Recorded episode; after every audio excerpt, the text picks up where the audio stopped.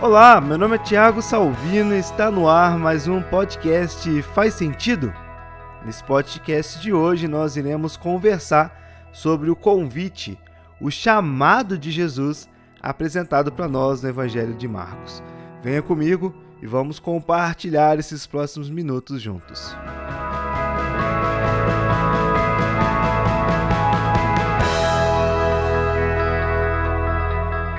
Marcos capítulo 1, versículo 14 e 15. Nós vemos ali no versículo 15 que Jesus está dizendo que o reino de Deus está próximo e ele termina falando: arrependei-vos e crede no Evangelho. Essa é a primeira vez em que nós ouvimos a voz de Jesus no Evangelho de Marcos. E Jesus nos fala: arrependei-vos e crede no Evangelho. O verbo arrepender aqui significa dar meia volta ou afastar-se de algo. Se você está em um sentido e uma direção, você converte o seu caminho e agora você começa a ir no sentido oposto para o qual você estava indo. E é exatamente essa ideia que Jesus está apresentando aqui. Ele está fazendo um convite para que aqueles, os seus ouvintes, possam entender que o reino tão esperado agora estava sendo anunciado na pessoa de Jesus.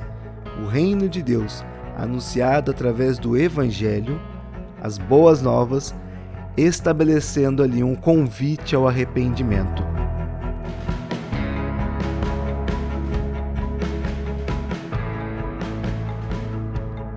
Evangelho, o Evangelho, no termo grego traduzido como boas novas ou evangelho, é uma combinação de angelos, que é o termo que designa aquele que anuncia as novas, com prefixo eu, que significa jubiloso. Então, o termo evangelho significa as novas que trazem alegria, as novas que trazem júbilo, as novas que trazem um renovo, algo novo de grande alegria que está acontecendo. O interessante é que este termo era muito comum na época dos escritos bíblicos. E ele significa essa nova notícia capaz de fazer a história mudar, capaz de mudar a vida e não apenas e não é apenas uma notícia corriqueira, mas é uma notícia que transforma o meio aonde ela está inserido e as futuras gerações que estão por vir. A grande questão é que precisamos olhar para o Evangelho, para a palavra Evangelho, sem a utilização desse viés religioso que hoje nós temos. Porque Marcos não tinha isso ao escrever o Evangelho, ao dizer Evangelho na sua, na sua escrita. Por exemplo, existia uma antiga inscrição romana da mesma época de Jesus e de Marcos, e nela estava escrito o começo do Evangelho de César Augusto. E ela conta a história do nascimento e do coração do imperador romano. Assim, a palavra evangelho era usada para designar a notícia de algum fato que tinha mudado as coisas de maneira significativa.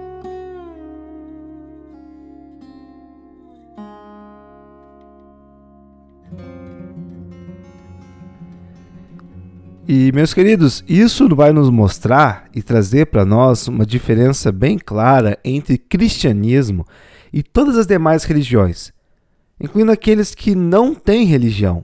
É que a essência das outras religiões está baseada no conselho, um conselho, um modo de viver. Já o cristianismo é essencialmente as boas novas.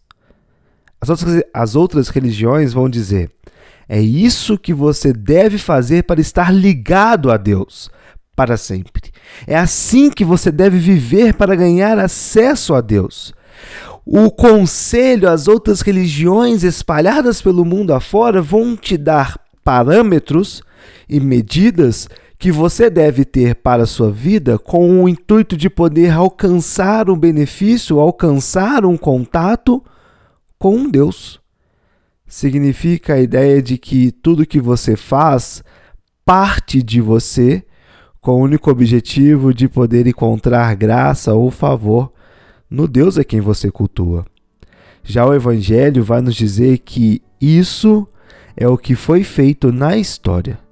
Foi assim que Jesus viveu e morreu para que você tivesse acesso a Deus. O cristianismo é completamente diferente é a jubilosa notícia, as boas novas. O que nós observamos é como muitos dão conselhos, como se deve viver, como devem se relacionar e portar frente ao Evangelho ou frente a Deus. Como muitos impõem sobre nós cargas e feitos que não dizem respeito a nós. Quando ouvimos conselhos que aumentam ainda mais a carga que carregamos sobre os ombros, referente à espiritualidade, à graça, à salvação, e queridos, isso não é evangelho.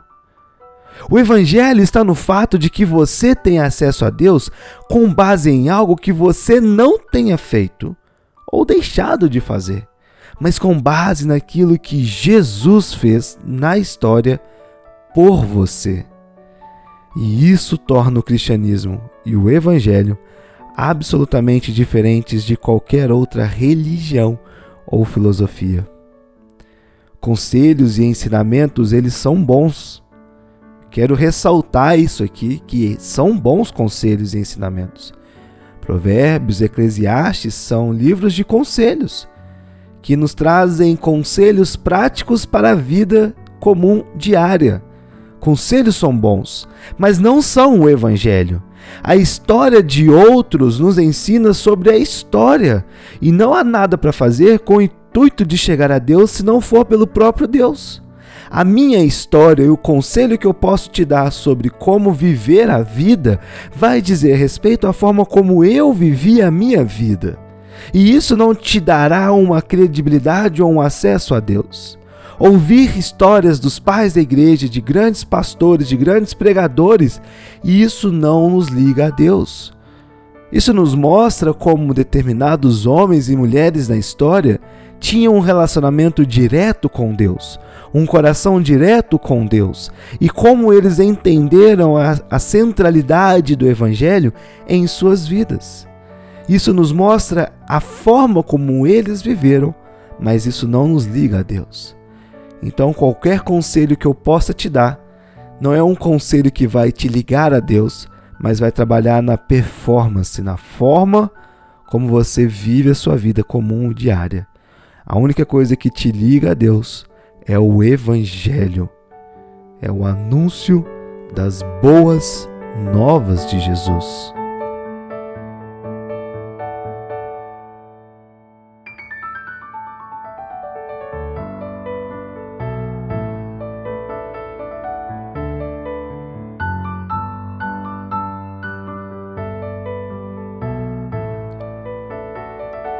Jesus disse: O reino de Deus está próximo.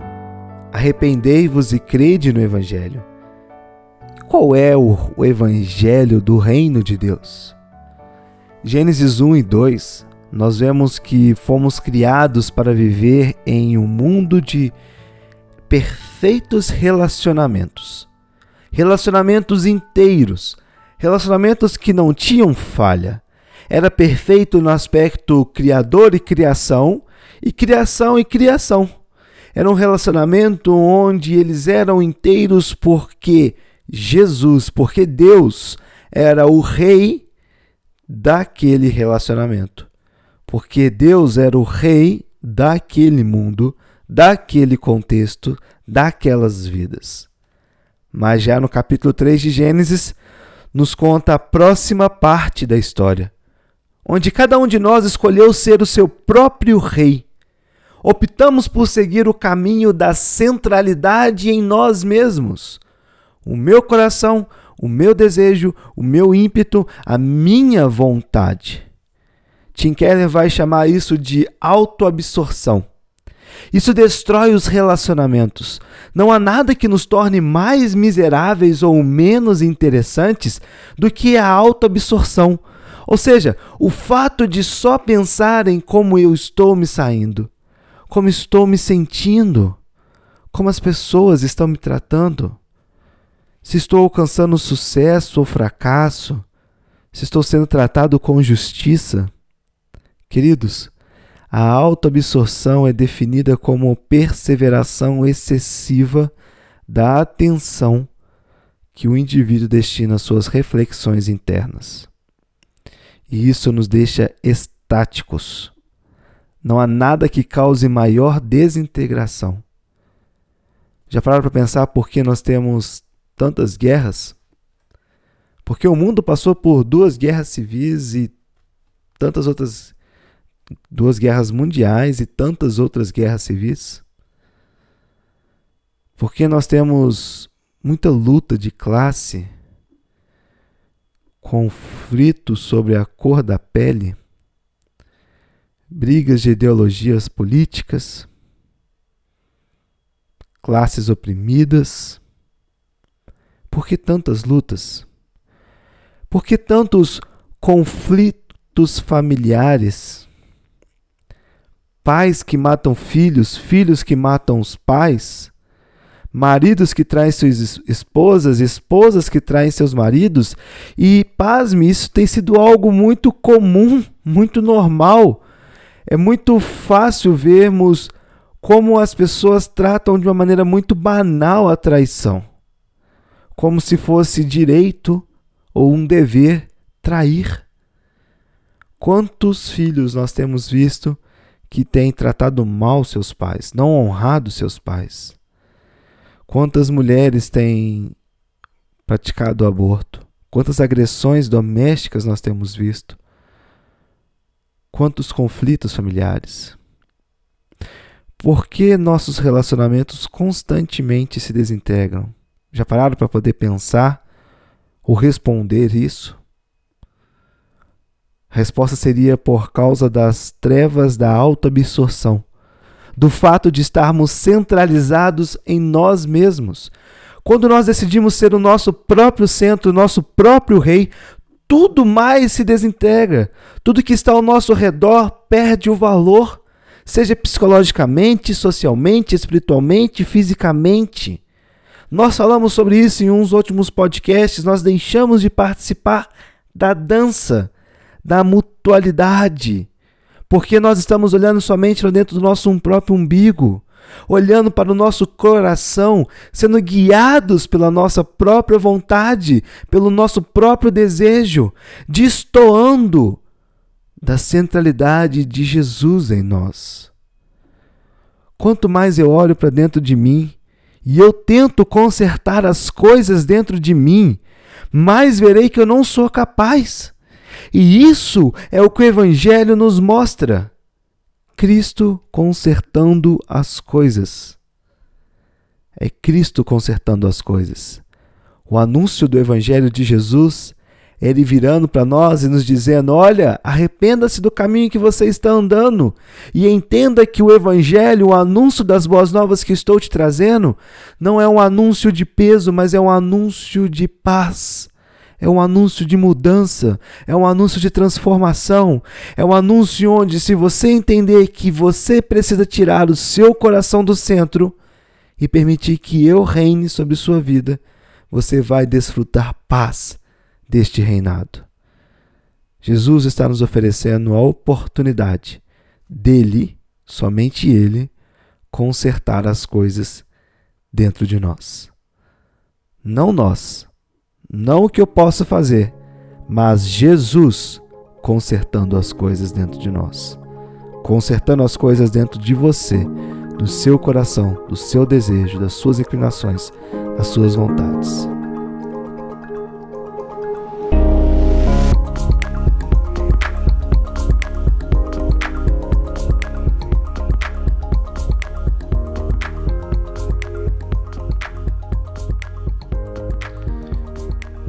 Nos contos e lendas espalhadas pelo mundo, elas têm algo muito interessante entre elas. Todas elas, ou em sua grande maioria, elas vão trazer um verdadeiro rei que volta, ele mata o dragão ou mata o inimigo, nos dá o beijo e desperta do sono da morte e nos salva da prisão da torre e nos conduz de volta à dança, à festa, à alegria, à comunhão. Um verdadeiro rei voltará para colocar tudo em seu devido lugar, e ele vai restaurar o mundo inteiro. A boa nova do reino de Deus é esta, queridos. Jesus é este rei verdadeiro. Jesus é o verdadeiro rei. Tim, Tim Keller, não, perdão, Tim Keller citando, né? Tolkien, Senhor dos Anéis, vai dizer que as mãos do rei são mãos que trazem a cura, e assim será conhecido o Rei legítimo. Isaías 53, versículo 4 e 5 vai nos dizer: Apesar disso, foram as nossas enfermidades que ele tomou sobre si, e foram as nossas doenças que pesaram sobre ele. Pensamos que seu sofrimento era castigo de Deus, castigo por sua culpa, mas ele foi ferido por causa de nossa rebeldia e esmargado por causa de nossos pecados. Sofreu castigo para que fôssemos restaurados e recebeu açoites para que fôssemos curados. As mãos do verdadeiro Rei são mãos que trazem cura e assim será conhecido o Rei legítimo. Jesus traz em suas mãos as feridas, os pregos que o prenderam na cruz por nós. As mãos de Jesus são as mãos que nos cura. As mãos de Jesus são as mãos que cura o mundo, que cura o nosso coração, que cura a nossa vida, que cura nossas inclinações, que cura o pecado conheceremos o verdadeiro Rei, o legítimo Rei, porque é o Rei que traz a cura à humanidade.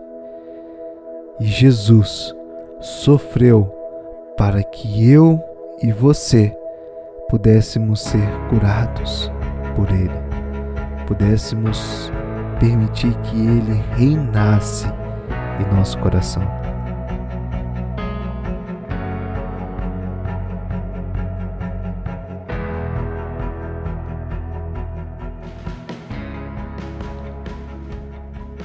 Logo após o, o seu anúncio sobre o reino, Jesus agora, Marcos capítulo 1, do 16 ao 20, começa a chamar pessoas a segui-lo.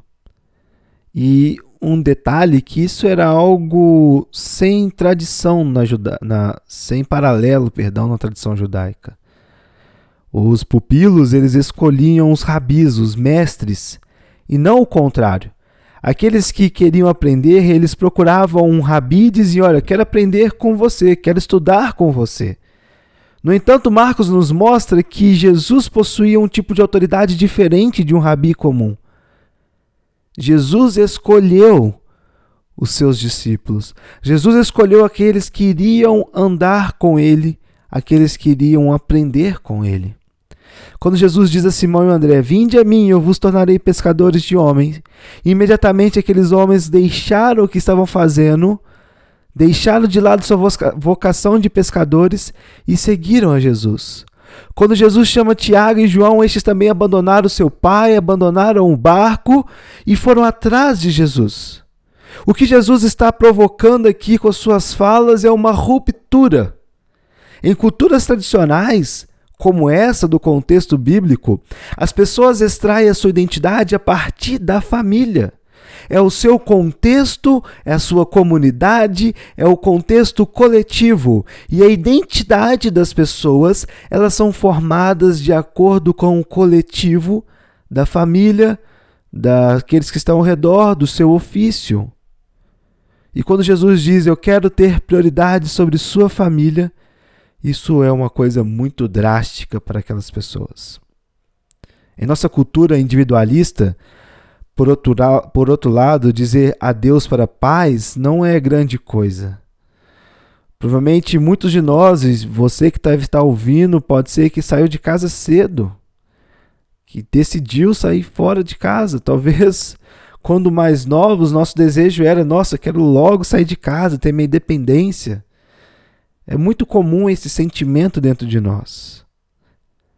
Mas se Jesus dissesse para a nossa cultura, ou para mim e para você, quero ter prioridade sobre a sua carreira, quero ter prioridade sobre a sua conta bancária, quero ter prioridade sobre os desejos do seu coração.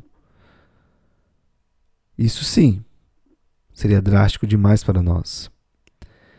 Querido, Jesus está dizendo: conhecer-me, amar-me, procurar ser como eu, servir a mim, tudo isso deve se tornar a paixão suprema de sua vida. Tudo mais vem depois disso, em segundo lugar. A questão é que para alguns isso pode soar como um fanatismo. E isso não é bom, pois muitos fanáticos religiosos nos dias de hoje têm feito muita coisa errada. Muita gente hoje em dia vê a religião como um espectro da crença, um fantasma da crença. Em um extremo estão pessoas que se dizem religiosas, mas não creem, não vivem realmente os princípios de sua religião. No outro extremo estão os fanáticos, pessoas excessivamente religiosas que creem e vivem a sua fé com excessos. Talvez será que existiria uma solução para o fanatismo? Bom, muitos poderiam dizer que ficaríamos no meio termo seria uma boa coisa. Encontrar um equilíbrio entre ambas, você ser moderado, não ser zeloso demais, nem pecar pela falta de compromisso, mas ficar bem no meio termo seria perfeito. E dessa forma, queridos, será que é dessa forma que o cristianismo funciona? Será que alguma vez Jesus disse: sejamos moderados em tudo? Lá em Lucas capítulo 14, versículo 26, Jesus disse: Se alguém vier a mim e amar pai, mãe, mulher e filhos, irmãos e irmãs, e até a própria vida, mais do que a mim, não pode ser meu discípulo. Isso soa como algo moderado? Jesus disse: Se alguém vier a mim. Ele não virou para a multidão e disse: Olha, desculpa aí, sei que vocês estão conversando, né? Interagindo entre vocês. Obrigado por me ouvir, meio acanhado, né? Obrigado por me ouvir. E se porventura, dentre vocês que estão me ouvindo, tiver alguém que não seja tão extremo, né, mas também possa ter um pouco de compromisso, se quiser me seguir, a gente vai fazer umas coisas diferentes por aí. Será? Não. Não foi isso que Jesus disse. Quem quer que seja esse alguém, não há um padrão duplo aqui apresentado por Jesus. Não há um padrão duplo. Quando Jesus provoca a ruptura na cultura, e quando Jesus provoca a ruptura em nossa cultura também, ao nos fazer o convite, o chamado para poder abandonarmos nossa carreira, e aí eu coloco entre aspas, nosso conta bancária, nossos desejos, nossa profissão, nosso diploma, Jesus está dizendo: se alguém quem quer que seja esse alguém, você que está me ouvindo aí agora, eu, se alguém quiser ter algo a ver com Cristo, comigo, terá que odiar pai e mãe, mulher e filhos, irmãos e irmãs e até a própria vida, ou não poderá ser meu discípulo. Se alguém quiser ter algo a ver comigo, terá que odiar sua profissão, odiar seu, seu currículo, odiar seus estudos, odiar o seu trabalho, odiar o seu dinheiro, odiar a sua casa, odiar o seu conforto, odiar os seus prazeres. Porque se você não odiar, não poderá ser meu discípulo. Tá, mas por que, ele fala de ódio, né? A Bíblia fala muito sobre não odiar nem o próprio inimigo, mas amar. Jesus aqui fala do ódio não de uma forma ativa, mas sim numa forma comparativa. Ele não está dizendo que era para termos ódio da família, para nós odiarmos o dinheiro, para nós odiarmos nosso trabalho. Não, não é isso que eu estou querendo te dizer, tá bom? Não é para você estabelecer um ódio mortal sobre suas famílias ou sobre as coisas que você faz e olhar com um olhar extremista para a coisa. Não, não é isso. As palavras de Jesus sobre odiar, elas são comparativas. Ou seja, a disposição do coração e o desejo de servir a Jesus precisam ser tão grandes, mas tão grandes que qualquer outra coisa pareça ódio em sua vida. É isso que ele está dizendo. É isso que Jesus está nos chamando. É para isso que Jesus chamou os seus discípulos. E é dessa forma e é nesse tom que ele estabeleceu a sua conversa, ao dizer que qualquer outra coisa que permeia a vida, ela precisa ficar em segundo plano. O evangelho precisa ser o primeiro plano. Precisa ser a centralidade, precisa ser aquilo que domina, aquilo que governa, aquilo que dá sentido à vida. Queridos, Jesus não será um meio para um fim ele não será usado. Se ele chama você a segui-lo, o objetivo deve ser ele. deve ser Jesus. O meio para o fim serão as outras coisas que estão ao nosso redor, mas o Evangelho. Lembrem lá atrás, no início desse podcast, um anúncio de transformação da história, aquilo que foi feito por você para que você possa ter paz de viver este mundo, precisa ser o que reina em seu coração. Precisa ser o que dá o tom, o ritmo, norteia, traz sentido ao nosso coração, às nossas vidas. E tudo mais que está ao redor precisa ser olhado com um olhar de ódio, no aspecto comparativo, não ativo do ódio, mas comparando, onde tudo mais que está ao redor se torna segundo plano, mediante a Jesus como primeiro plano em nossas vidas. Você acha que isso soa como fanatismo?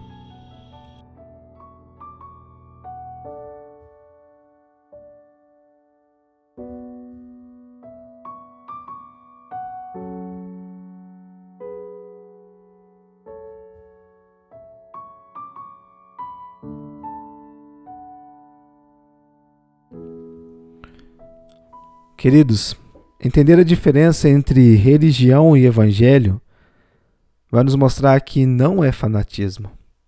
Lembre-se, religião é um conselho sobre como você deve viver para conquistar o acesso a Deus.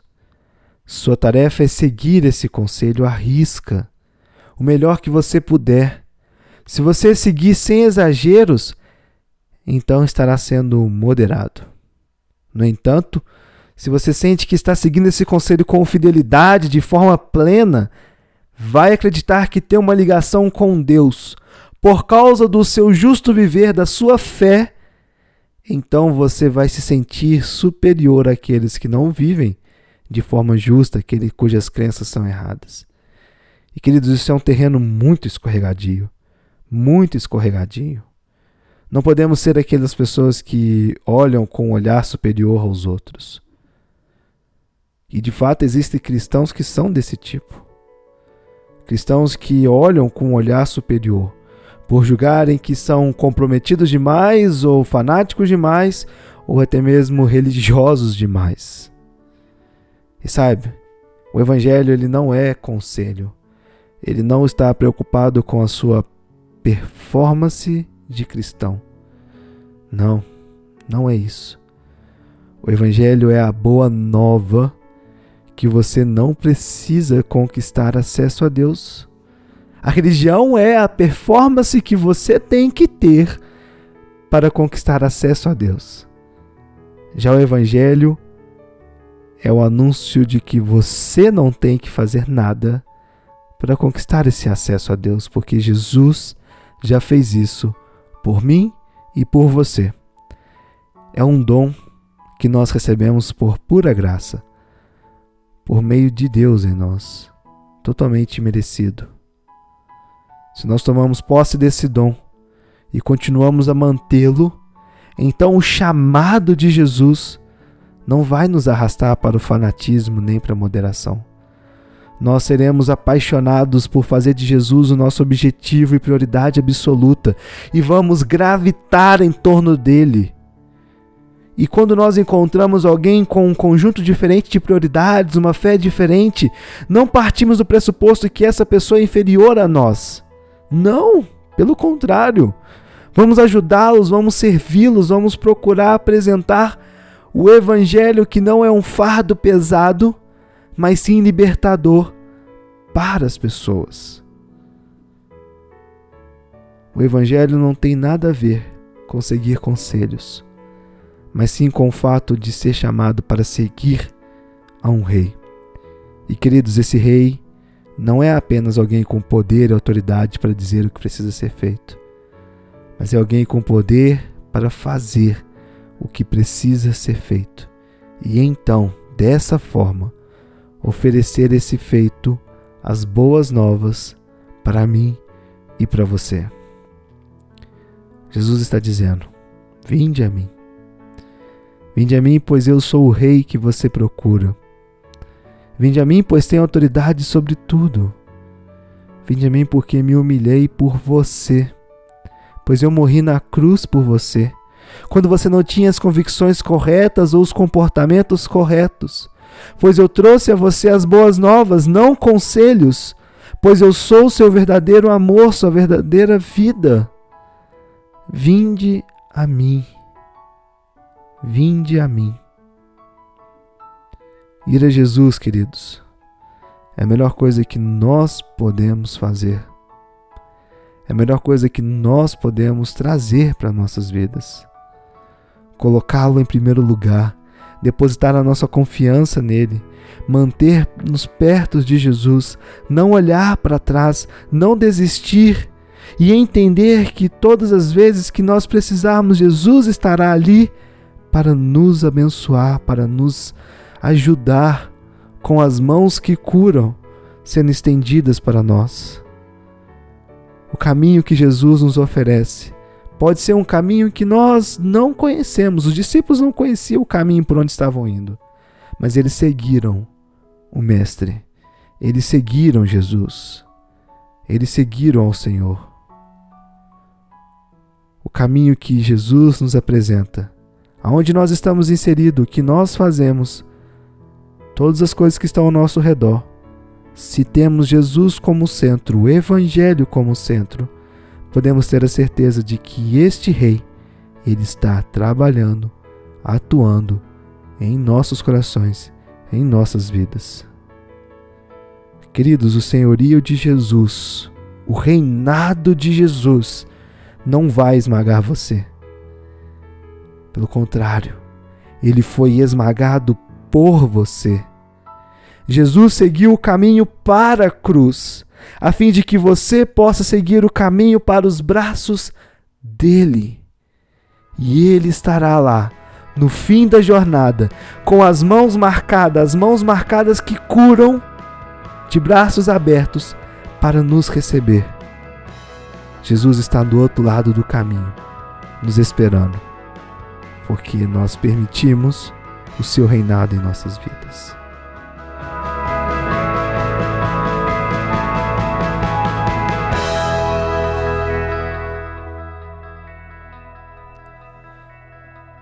Meu convite a você é que de fato possa entender a diferença entre religião e evangelho.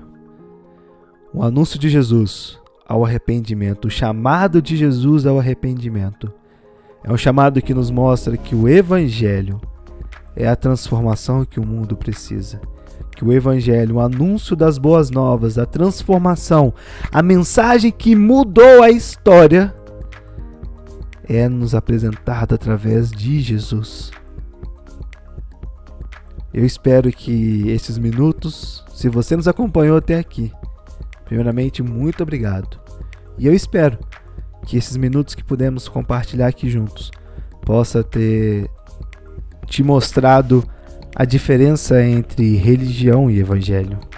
E que a esperança que o evangelho tanto nos mostra possa ser viva em seu coração. E a pergunta, como sempre faço, é: faz sentido tudo isso que nós falamos? Espero que sim. Espero que o Evangelho faça total sentido em sua vida, em sua mente e em seu coração, e que Jesus possa ser o Rei em sua vida. Não um rei que esmaga, não um rei que oprime, mas um rei que te conduz às vitórias, um rei que te conduz à esperança.